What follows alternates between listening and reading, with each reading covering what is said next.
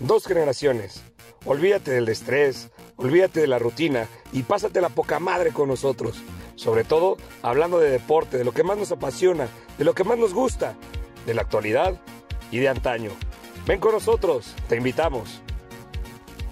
El deporte a través del tiempo. Bienvenido a 2G, un podcast diferente, en donde dos generaciones se encuentran para hablar de toda la actualidad del mundo deportivo y contrastar con las viejas glorias del deporte, con un estilo particular. Acompáñanos en esta gran aventura. Bienvenidos a nuestro segundo programa de dos generaciones. Ya estamos felices por la recepción que tuvimos en el primer programa, así que nada más que nada que seguirle y esperemos que le guste esta segunda transmisión en la que tristemente vemos a Justo un poco triste en esto. Ya va a llorar un poquito, pero aquí estamos.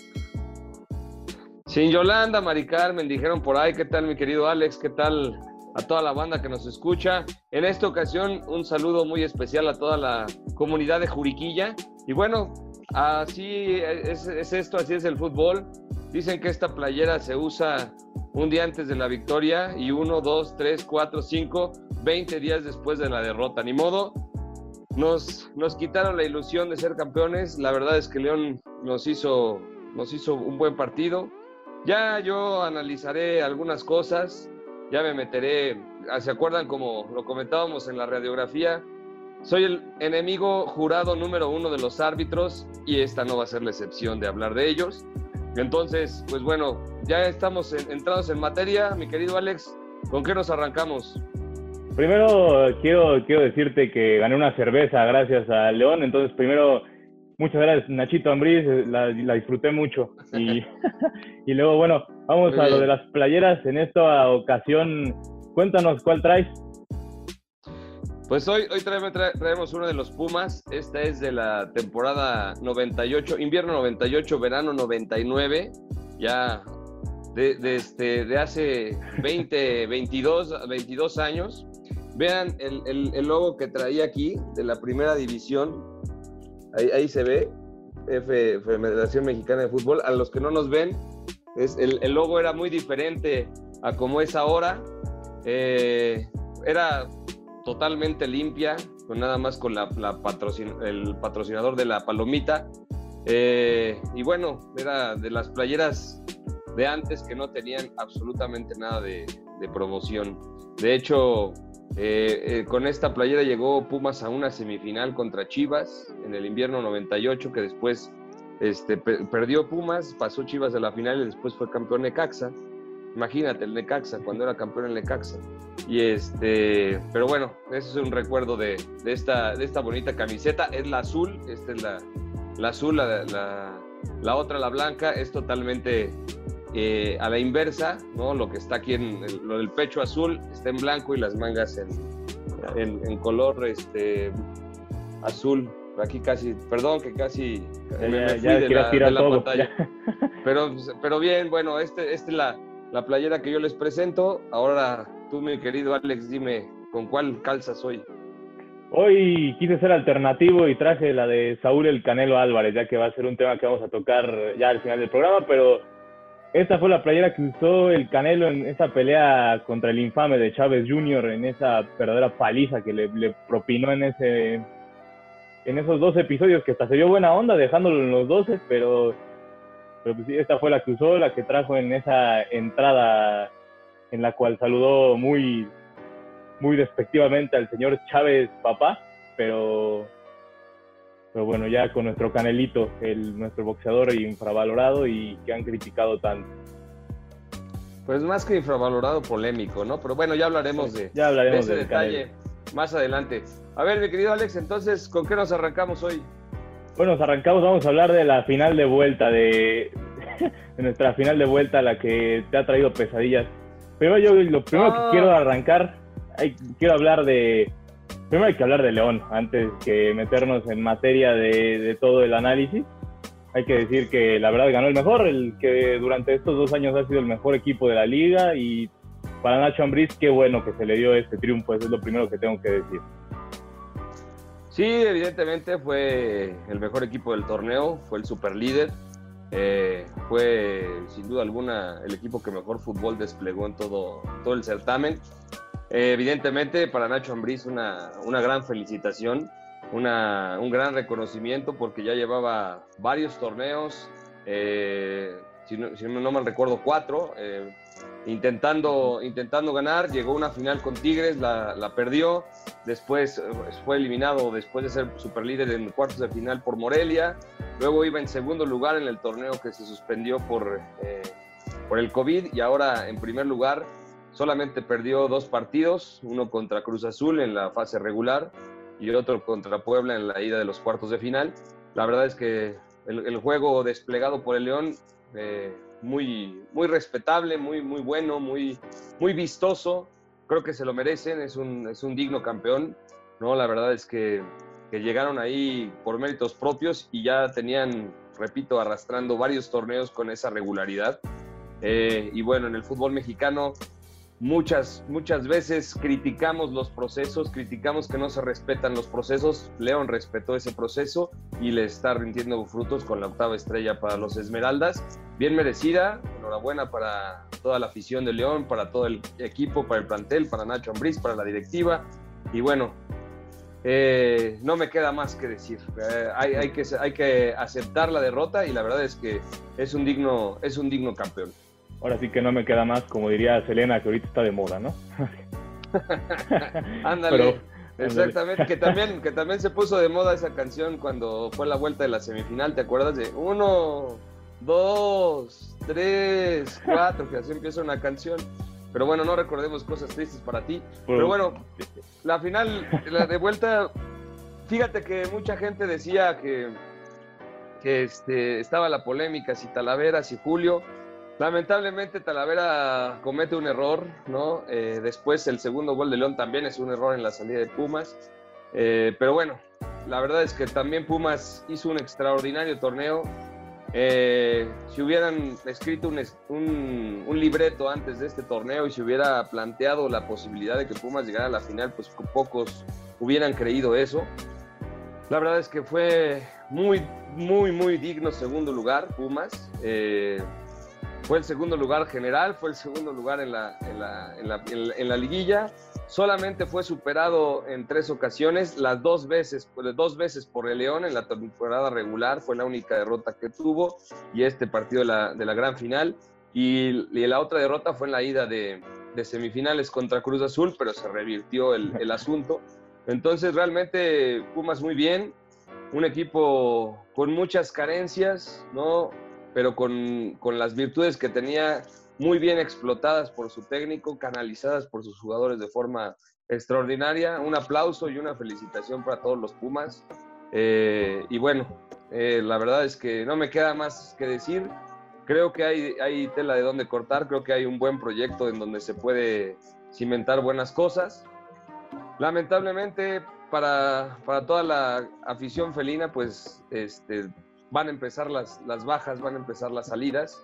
Ya comentaremos más adelante de una muy sensible, pero bueno, eso es, eso es hasta, hasta donde yo puedo hablar de la, de la final en cuestión de, de análisis. No sé si quieras ahondar en, otra, en otros temas, sí, temas quiero, de arbitraje. quiero hablar sobre la planificación de Lilini en esta, en esta final. Me pareció que comenzó bien, sobre todo vemos lo de, lo de Carlos Gutiérrez que ha comenzado. Yo creo que era un diseño estaba muy diseñado lo que iba a usar, era para controlar esa banda. Y era para ayudar a Mozo en la marca, porque justamente vimos a Mozo. Mozo en el primer tiempo yo le conté, ocho duelos individuales perdió. Entonces ya con eso estamos hablando de que esa banda traía un chiste, o sea, traía, era un periférico lo que traía Alan Mozo. Pues sí, también evidentemente lo, hablábamos en, el primer capítulo, también la cuestión de la experiencia cuenta, ¿no? Yo creo que de, los errores aprende, habrá que ajustar ahí algunas cosas, pero bueno, te digo, a lo mejor el corazón me gana, pero no tengo, no, no, no le veo reproche, simple y sencillamente, así de fácil, León por su experiencia, por su fútbol y por su calidad, superó a Pumas. Y también la diferencia de Nacho Ambriz en la final contra Tigres, que se quiso ir todo desbordado al frente y perdió, y esta vez entendió que tenía que recular el juego, tenía que más bien cerrar a Pumas antes que él, que él buscar. Una vez que cayó el gol, pues ya sabía que era completamente cerrarse y, bueno, no encerrarse, sino buscar que, que Pumas no lo atacara tanto y ellos encontraran el 2-0, que fue lo que pasó, al final de cuentas. Sí, exactamente, planteó bien el partido, no, este, no pecó de, irse al frente, tampoco de, defender, simple y sencillamente se agrupó bien atrás, le cedió un, poquito la, situación de atacar a Pumas. Pumas encontró de cierta manera el, balón, trató de, profundizar, no pudo, simple y sencillamente no, no pudo. La, la, saga de, León marcó muy bien a los, a los delanteros. Hubo una jugada en el primer tiempo que tuvo ahí González que le, que le, que le bota mucho el balón y luego sale Cota y corta el, el avance. Eh, después una barrida de, Nacho González bien al balón sobre Vigón. Eh, y un tiro de, Carlos Gutiérrez, me parece, contra Cota, que le rebota en la espalda de Ineno. Creo que fue lo más este, destacado, ¿no? Pero bueno, ya ahondando en, cuestiones este, arbitrales, vamos a. Vamos a. La sección del terror. Seccionar. A ver, mi querido señor Silvante, del partido del domingo. Eh, hay una, una jugada en donde entra un defensa de León criminalmente, ¿no? Mete una, una plancha en donde es amonestado, el árbitro va a, revisar al, al bar y se, se, se cuestiona esa situación y se queda con la amarilla. ¿Por? Voy a decir por qué, tal cual mi fundamento para decir que sí era roja y este señor se equivocó. Saca la, eh, le, deja la amarilla y en esa jugada le reclama muy fuerte Fabio Álvarez que acababa de entrar, le saca la tarjeta amarilla. Siguiente jugada, eh, Fabio Álvarez hace un jalón tal cual que era de amarilla, clarísimo de amarilla, que se tenía que haber ido y no se lo saca. ¿Por qué? Porque el señor compensó la jugada, compensó, se equivocó, era tarjeta roja, era tarjeta roja para el defensor Esmeralda. Digo, no estoy diciendo que eso tenga que ver con el marcador, no estoy diciendo que tenga que, este, que haya sido un robo, no, para nada. Yo no soy, este, eh, incendiario ni nada, ni mucho menos, simple y sencillamente me gusta a veces criticar a los árbitros es una, es una cuestión que ya traigo de... ya traigo, no, ya traigo... Tradición, ya traigo, ya traigo en la sangre, desde que era futbolista, desde que era... Eh, desde bueno, desde que soy entrenador, director técnico, es mi talón de Aquiles, ¿qué te puedo decir, no? Y pues bueno, pero es la única manchita, ¿no? Yo creo que, que le, vi que le vi al partido. Lamentablemente este, se, lo lleva, se lo lleva León, digo, lamentablemente para la causa Puma, pero la verdad es que es un digno campeón y respetable, ¿no? y otra, otro tema que a mí me gustó y que quiero recalcar es lo de Nacho González. Después de tantos años que estuvo sin jugar, lo que dio este, en este partido fueron clases de defensa central, o sea, literal clases de defensa central. Pues hubo tres jugadas que me quedaron muy marcadas que me recordaron mucho a Rafa Márquez, o sea, en ese es cuando sobraba y dejaba que sabía, por velocidad nunca los vas a alcanzar. Entonces, ¿qué fue lo que hizo? Lo sobró. Y justamente Dinero picaba al lugar donde González ya estaba desde antes.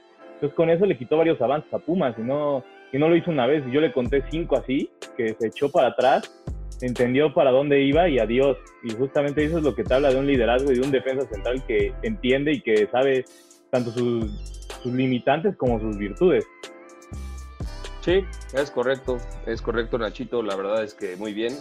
Ya lo comentaba yo con, eh, esa barrida cuando Vigón estaba a punto de, disparar a gol. Y sí, efectivamente varias coberturas, eh, sobre todo precisamente para secar a, a Dineno, para que Dineno no, hiciera peligro, no hiciera peligro en la meta de su, de su equipo.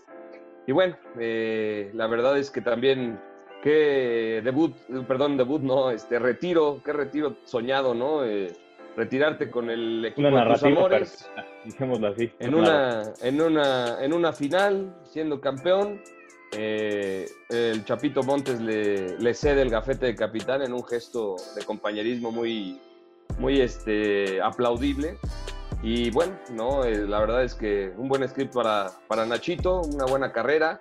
Eh, jugó este, algunas finales antes, fue campeón, fue bicampeón, ¿no? Eh, anotó en la final contra América, anotó en la final contra Pachuca, entonces fue un jugador muy importante siempre para el equipo de León, lo aguantaron después de que estuvo lesionado dos años, regresó, finalmente decide colgar los botines, pero yo creo que fue una, buena carrera de, de este jugador que siempre se debió al Club Esmeralda. A ver, yo te tengo una pregunta que me entró durante el partido, ya que cuando entró Lira, yo vi una mejoría inmensa en cuanto al control de balón y en cuanto a los pases y todo fue mucho más certero con Lira. ¿Tú hubieras arrancado con Lira o si hubieras mantenido como inició con Iniestra y Lionel? Pues mira, yo creo que a veces como técnico, ¿no?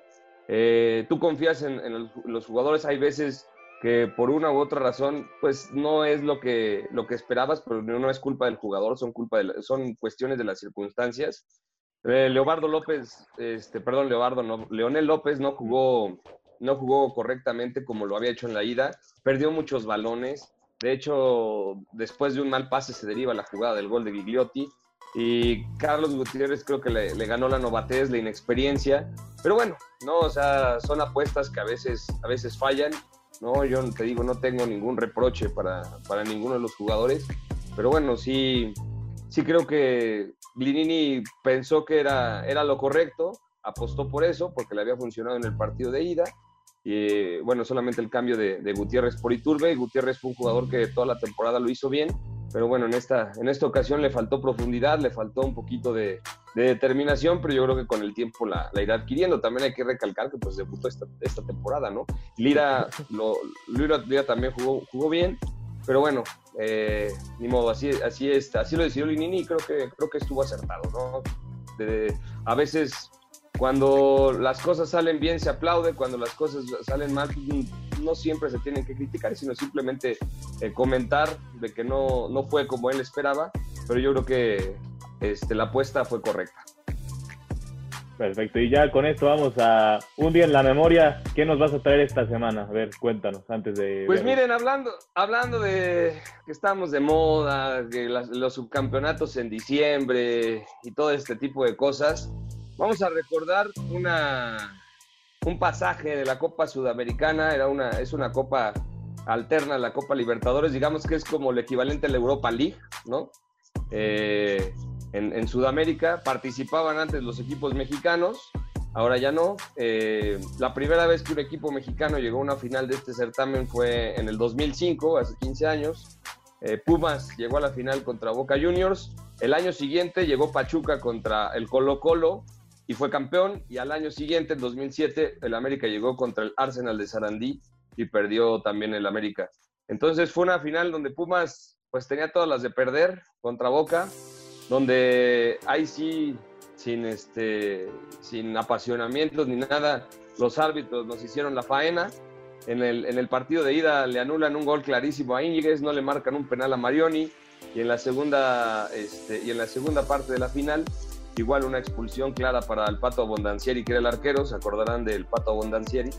Y este, no le marcan un penal a, Pumas, no expulsan a Abondancieri y después Abondancieri termina siendo eh, la gran figura en los penales. Entonces, pues vamos a, vamos a escuchar esta, esta historia. El 18 de diciembre de 2005 se llevó a cabo la final de vuelta de la Copa Sudamericana de Conmebol. Los Pumas de la UNAM llegaron a la misma representando al fútbol mexicano.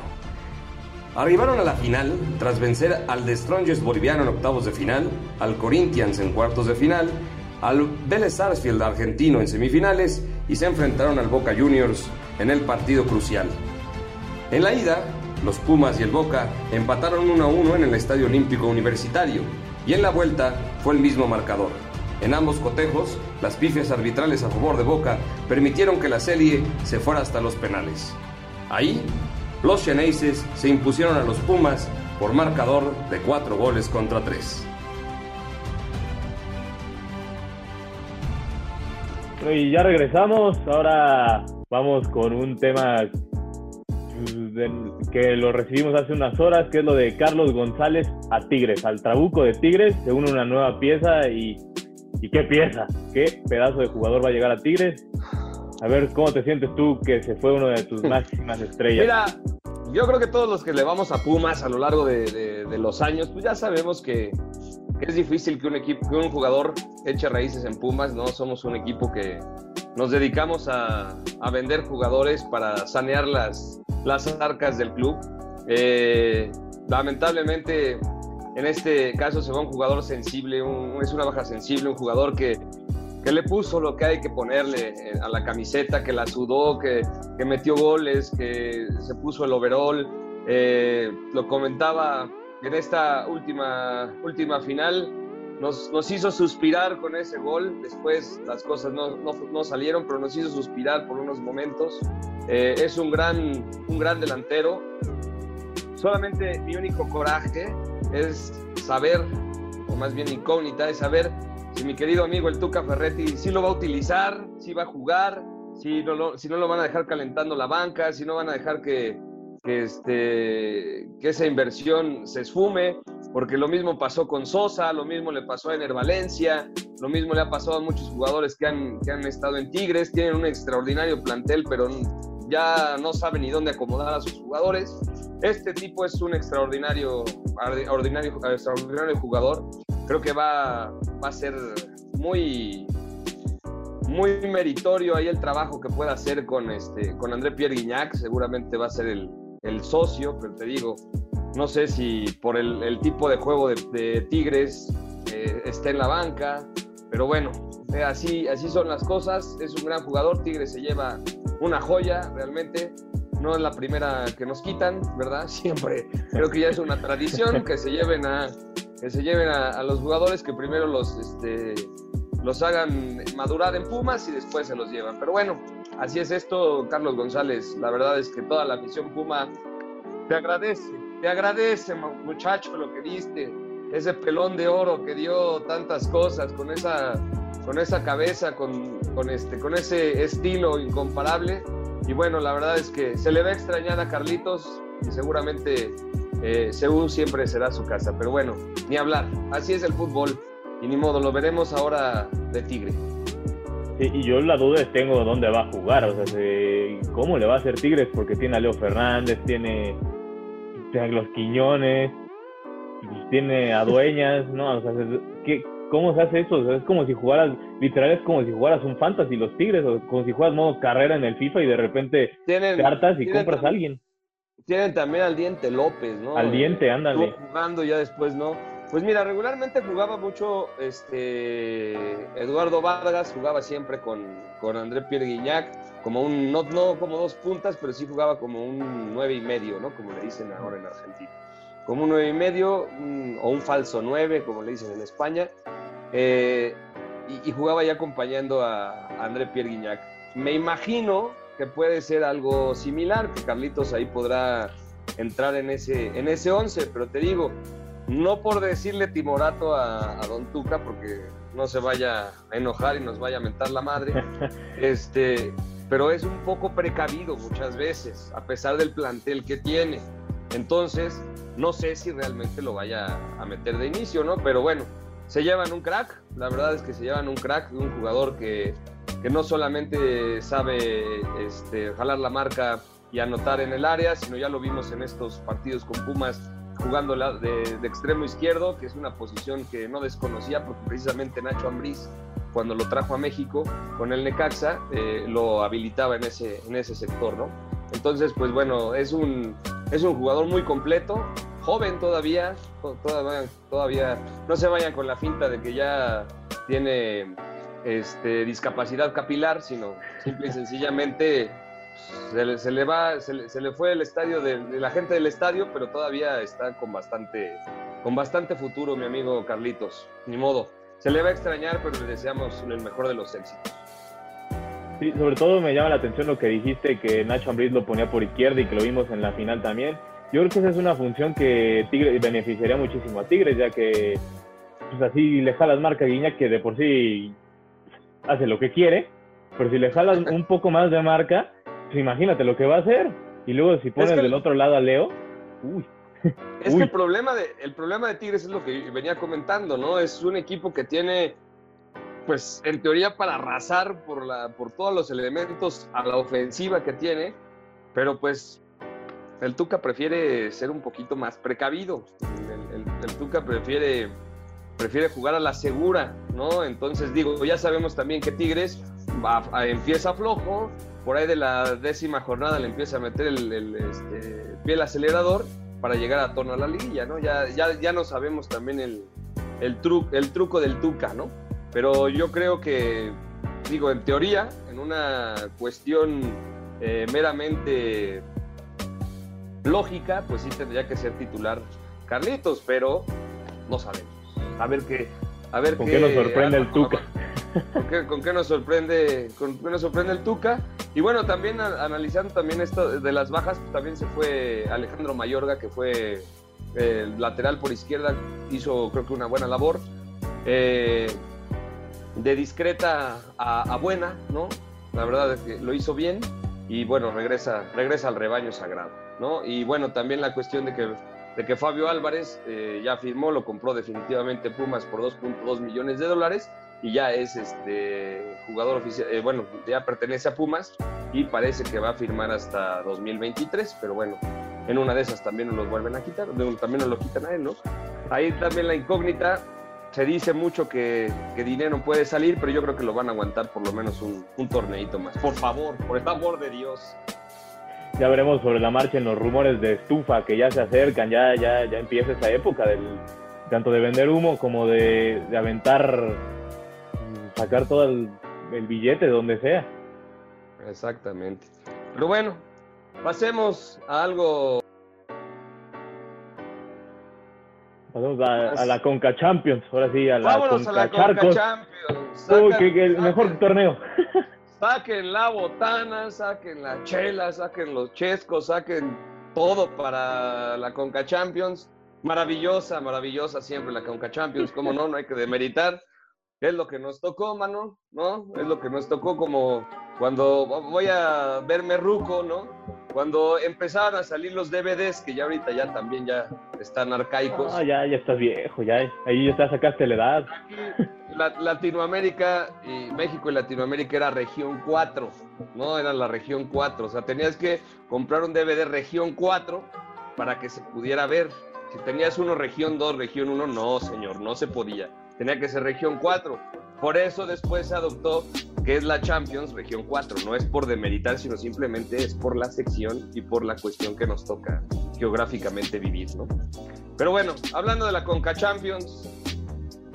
Ya Vamos con los amigos del gol. Los amigos del gol otra vez, maldita sea. Ya, ya sin Ciboldi, ya en otro torneo, van ganando 1-0 con gol de Yotun de penal. Sale Craquitos Vela de la chistera, se inventa un penal que no existió, lo anota. Eh, y después eh, el LAFC anota el 2 a 1. Jurado evita un marcador más escandaloso para, para, la máquina, pero vuelven a caer los, los cementeros y pues bueno, un año que, que empezó muy bien para ellos termina de una forma fatídica fea, horrible, espantosa. Ya, ya, ya ni me digas que como dije yo ya me encapriché con este equipo, entonces hasta que salga, hasta que salgan campeones, pero, pero bueno, pero bueno, ya. Pero mira, sabes una cosa, tú sabes que yo soy un tipo que no se mete en problemas. que, no le, Seguro. Que no, le, que no le gusta discutir, que no le gusta la polémica.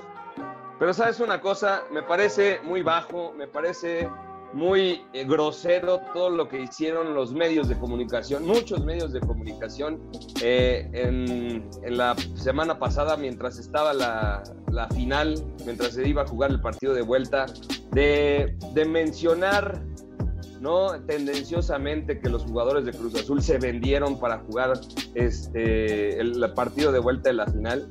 Aquí hay de dos sopas muy fácil uno, no hay que caer en, temas sensacionalistas como si estuviéramos ventaneando o en ese tipo de cosas, ¿no? Aquí no, el fútbol no se debe de tratar así.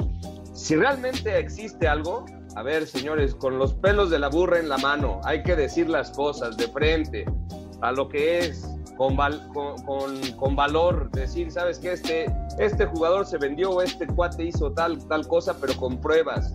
No ser intrigoso y meter las, la, este, eh, tendenciosamente esas noticias. Ahora, puede ser que eso exista, puede ser que, a mí me gusta confiar en, este, lo fidedigno del fútbol. Sería muy absurdo de mi parte hablar de fútbol o dedicarme al fútbol o ser entrenador de fútbol y pensar que el fútbol es una farsa. Si es una farsa, si es un fraude, pues entonces no hablo de fútbol y no lo veo. ¿Para qué? ¿Para qué me contamino de algo corrupto? ¿No? A fin, a fin de cuentas, yo, por ejemplo, no hablo de política y no me gusta ver noticias de política porque no me gusta, ¿no? Sé que, sé que es un cochinero y no me gusta. Ahora, si hablo bien, de, si, veo el fútbol, si lo, si lo observo y pienso que, que está que, que, hay, corrupción, que hay este manejo de partidos, pues ¿para qué lo veo, no? Entonces, yo creo que si hay, hay este, condiciones para hablar del tema, pues que lo hablen y que lo digan y que presenten pruebas. Qué curioso, mi amigo Alex, qué curioso que este tema del Cruz Azul se abordó durante tres días cuando iba a ser la final de vuelta, que curiosamente no se transmitió por televisión abierta. Qué curioso que las dos televisoras abiertas y la televisión, el, canal de paga, que es competencia del canal que transmitió la final, sacaron esa noticia y esos rumores. Qué curioso. Quiero pensar que es curioso y solamente es una casualidad, mi querido Alex, pero sí creo que ahora que el Cruz Azul pierde contra Los Ángeles, contra el equipo de Carlos Vela, no he visto a nadie que diga que perdieron a propósito. Entonces, no sé si tenga o no tenga razón yo, pero no me chingue. Entonces estoy esperando que, el del bigote, que después reculó al, día siguiente, después de que dijo su payasada, al día siguiente llegó a su programa y y llegó a no decir nada, a darse la vuelta y decir, no, yo no sé, yo no dije eso, yo me malinterpretaron. Puede ser que lo hayan malinterpretado. Evidentemente, él dijo, escuché o sé de que algunas personas estuvieron haciendo llamadas al Cruz Azul, pero lo hizo de una forma tendenciosa. Lo hizo de una forma para que todos los demás, eh, o todos pensemos, o, o quien quiera pensar mal, se imaginara ese tipo de cosas. Yo creo que es un buen periodista, tiene muchos años en, la, televisión, es muy reconocido, yo lo respeto mucho, se me hace un tipo muy veraz, pero yo creo que en esta ocasión, pues sí le ganó un poquito la cuestión de vender, porque sí se habló del, del, tema de, de, forma muy irresponsable. Si tienes pruebas, preséntalas, no digas que las vas a presentar después y no seas intrigoso, no abras, no este, saques hilo de un tema nada más para, para que sea el, el tema a conversar. Aparte, de todas maneras, con todo respeto, en el fútbol yo sigo pensando que es limpio. A lo mejor soy inocente o soy incrédulo, no sé. Pero te voy a decir una cosa. Si un equipo no tiene dinero para comprar jugadores, es Pumas, por el amor de Dios. O sea, no puede ser que digan que se vendieron contra Pumas, cuando Pumas estamos vendiendo a uno de nuestros mejores jugadores porque no tenemos lana, porque somos pobres, no podemos mantener la plantilla, por el amor de Dios. Si, le pagan con raspados a los jugadores. Si somos de los equipos que, más, que peor pagan, ¿De dónde, Dios mío? ¿De dónde vamos a sacar lana para comprar partidos? Por Dios, mi querido Alex, dime. Sí, siempre está ese chiste de que pagan con raspados a los jugadores y da dos por uno aparte y con tacos de canasta. Tacos de canasta. Tacos de canasta y este choripanes que venden afuera de. Ah, cómo, cómo se extrañan esos choripanes, de veras. ¿eh? Pero bueno, ya, ya habrá tiempo Para, para ir a degustar. Pero bueno, hablando de, la, hablando de la Conca Champions, pues el Cruz Azul queda fuera. El América pierde este, el partido de vuelta, digámoslo así, contra el Atlanta, el equipo de Jürgen Damm. Pero está, está en semifinales y se va a enfrentar al LAFC, que por ahí andan rumorando también que Carlitos Vela se va a ir a. No, América, pero crees? Ahorita no, por unos no. Yo sí, yo si fuera Carlos Vela no cambiaría Beverly Hills por el Pedregal, ¿no? O sea, por el Pedregal no porque juega ahí en América, sino porque por esa colonia famosa, luego hay, hay casas que, que los jugadores ocupan. Sí, pero yo también creo que en este momento no tiene sentido. El mismo Hotcliffe ya hoy dijo, no, la neta, no, no sé, yo supongo que no. El club me contactó y me dijo que no, no es cierto. Pero bueno, ya veremos qué pasa. Pero de la Conca Champions, yo creo que el partido de América, muy trascendente, no hay nada que decir. Nada, fue un, muy triste ya. Sí, exactamente. Ahora vamos a ver cómo, cómo se plantan contra el, el AFC. Fíjate que tienen obviamente un ataque bastante, bastante interesante y sobre todo, obviamente, Carlitos Vela, pues, pues es el que se echa al equipo al hombro. Pero fíjate una cosa, creo que, híjole, no defienden mal, defienden del carajo, defienden, o sea, no hacen coberturas a tiempo, no cierran los centrales a tiempo, los laterales son una avenida, o sea, hacia el frente atacan bien, pero hacia atrás la verdad es que defienden muy mal contra un equipo como el América, creo que pueden tener ahí algunas, este, algunos riesgos, aunque América tampoco está en su mejor momento, ¿no? Este, tiene bastantes bajas también. Y bueno, también está el, otro, el otro partido sería Tigres, Tigres. y Olimpia. Y el Olimpia. entonces yo creo que ahí tendría que ser de trámite para Tigres con el trabuco que tiene. Sobre todo porque es el único equipo que no tiene bajas por COVID ni lesiones, es el único que viene completo de su torneo, entonces debería pasar fácil. Pero pues ya sabemos qué pasa con Tigres luego. Eh, en teoría, en teoría tendría que ser, ¿no? O este, teoría, sí. Una final mexicana, ¿no? América Tigres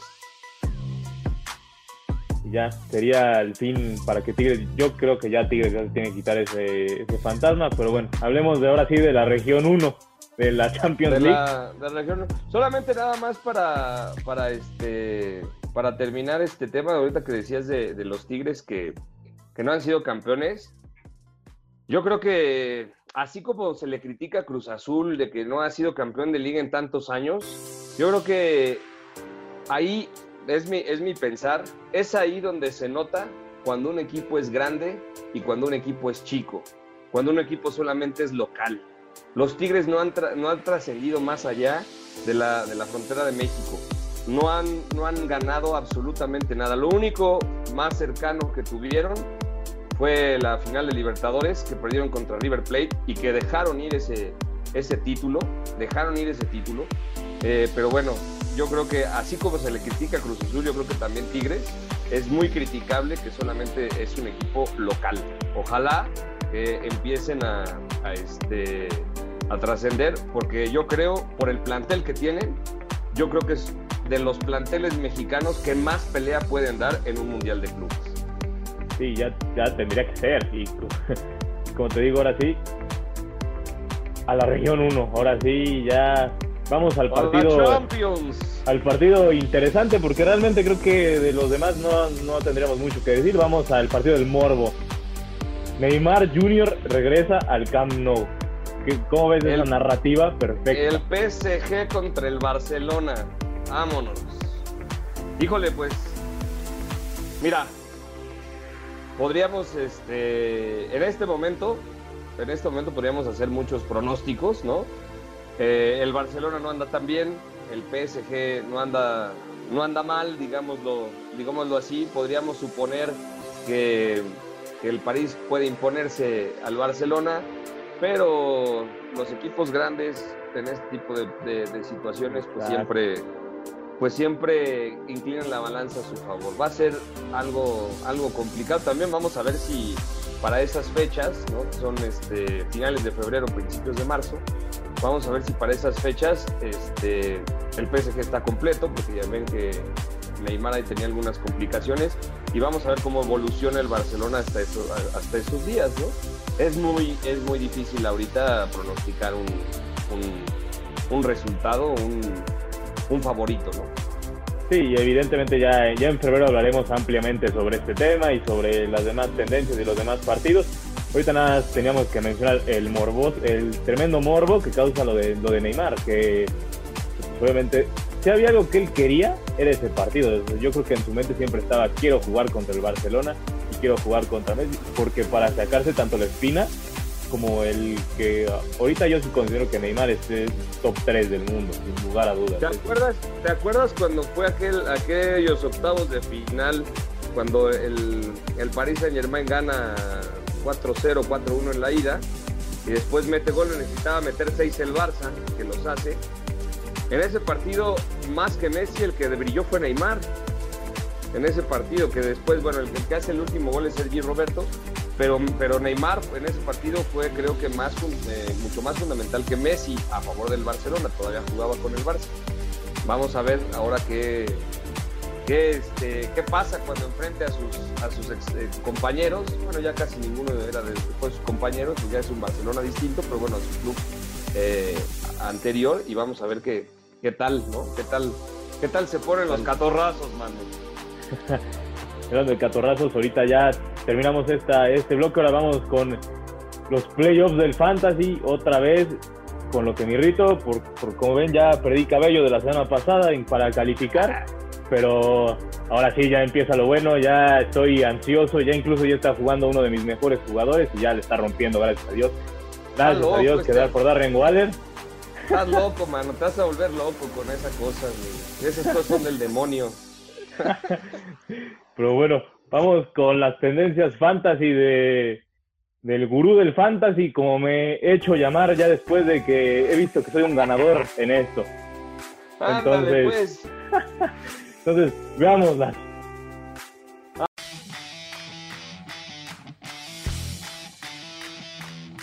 Ahora sí, estamos en los playoffs del Fantasy Football. El momento trascendental ha llegado y es el momento que tu equipo te pueda hacer gritar de felicidad o llorar por días. Es por eso que tu gurú del fantasy te trae los siguientes jugadores que debes meter sí o sí. Es el momento de confiar en Lamar Jackson. El quarterback de los Ravens ha regresado a su mejor nivel y tiene un encuentro favorable frente a los Jacksonville Jaguars. Lamar te llevará la victoria con sus piernas, tenlo por seguro. Mike Davis CMC no está disponible, por lo que el Big Mike es el corredor número uno esta semana frente a los gloriosos Green Bay Packers, que no paran a ningún corredor. Así que es ahora nunca con Big Mike. AJ Brown, el receptor de los Titans, le está rompiendo. Y es su mejor momento, ya que ahora enfrenta a Detroit, que no puede contra receptores de trayectorias largas. Así que mi don AJ será importante para tu equipo. Y estos fueron los jugadores a seguir del gurú del fantasy. Ya sabes, como cada semana, te deseo suerte, a menos que vayas contra mí.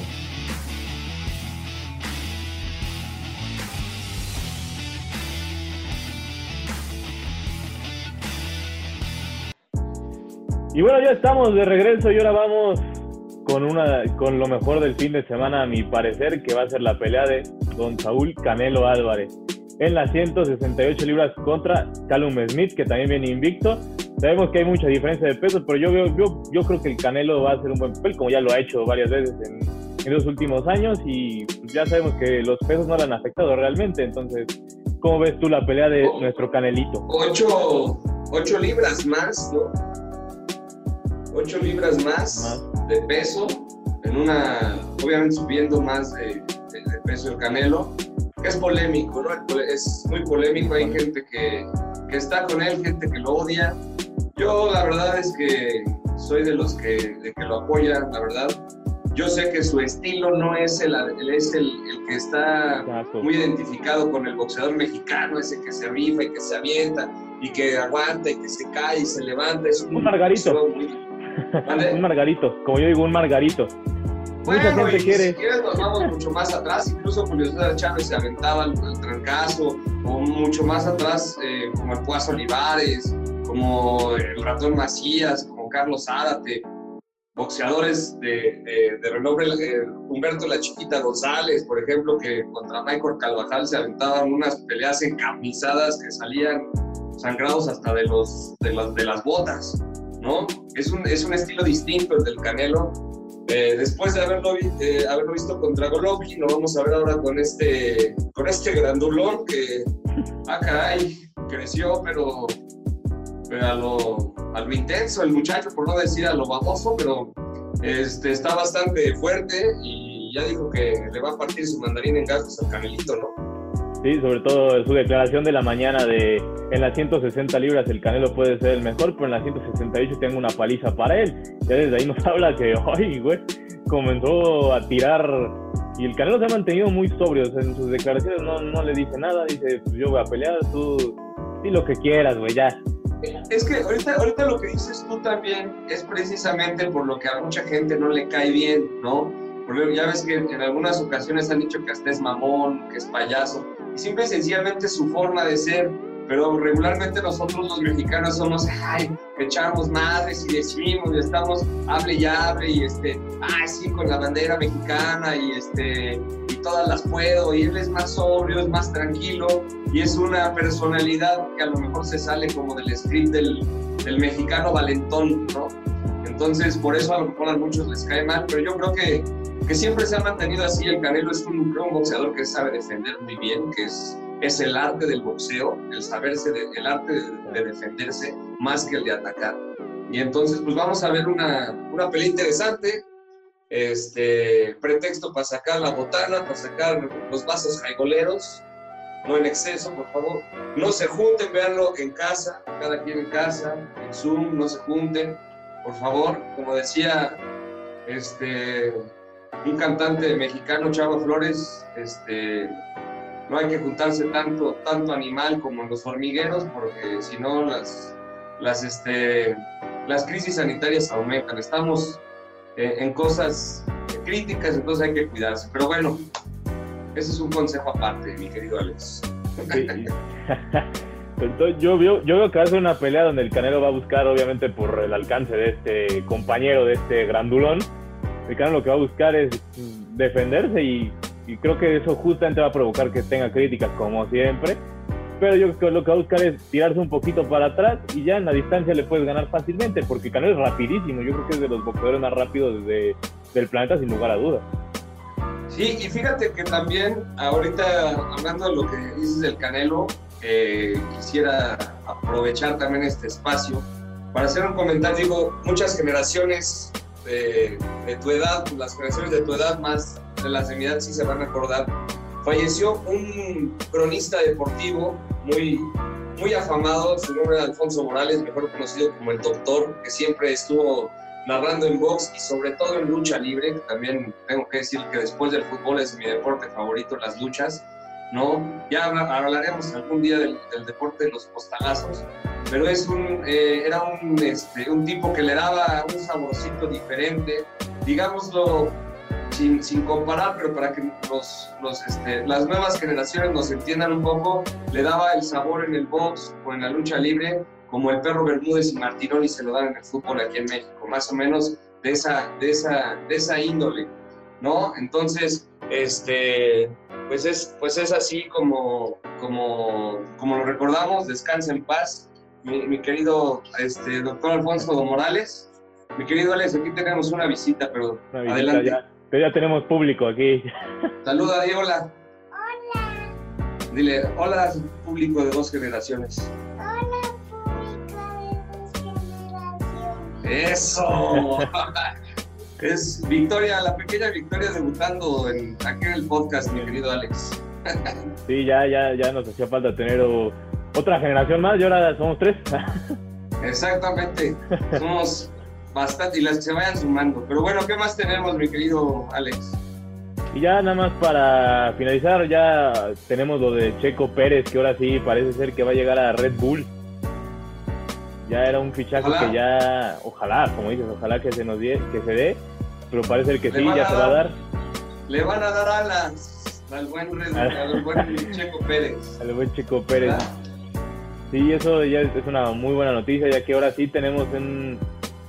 ahora va a ser realmente competitivo el Checo, ya que ya ahora va a tener un motor de verdad y un coche de verdad, y ya lo vimos ganar con uno de mentiras, entonces hay que verlo con uno de, uno de verdad. No, y aparte quedó en cuarto lugar de, de pilotos en la temporada. Ya. Y con esto cerramos nuestro programa. Ya, ahora sí, ya, ya se nos hizo noche, ya, ya, ya es hora de cenar. Oye, y antes, antes de despedirnos, invitar a todos los, a, a toda la gente que nos empieza a seguir por, por medio de, de, este, de Spotify, del podcast, por medio de YouTube, por medio de Facebook, de Instagram, que nos sigan en nuestras redes sociales. Aquí mi querido Alex es el que, el que conoce mejor nuestras, nuestras redes sociales, que nos sigan. Si quieren hablar sobre, eh, opinar sobre algún tema, mándenos sus comentarios, mándenos sus opiniones. Son bien recibidas, críticas buenas y malas son bien recibidas. Y obviamente lo que quieran platicar, lo que quieran hablar, por supuesto, alguna pregunta, lo que quieran saber, pues estamos a la orden, ¿no, mi querido Alex? Sí, exacto, lo que nos quieran opinar, lo que sea bueno o malo, pero por favor opinen, eso es algo que nos puede ayudar bastante y con lo que podemos mejorar, porque al final de cuentas es para esto y es su espacio para que ustedes puedan entretenerse un rato en, estos, en este tiempo de pandemia. Perfecto, mi querido Alex, pues muchas gracias a todos por, por escucharnos, por vernos, por tomarse la molestia de estar con estos dos inmaduros que ya nos empezamos a ser famosos. Eso quisiéramos, ¿verdad, mi querido Alex? Pero bueno, cuídense mucho. Saludos, pónganse bozal por el amor de Dios y no salgan.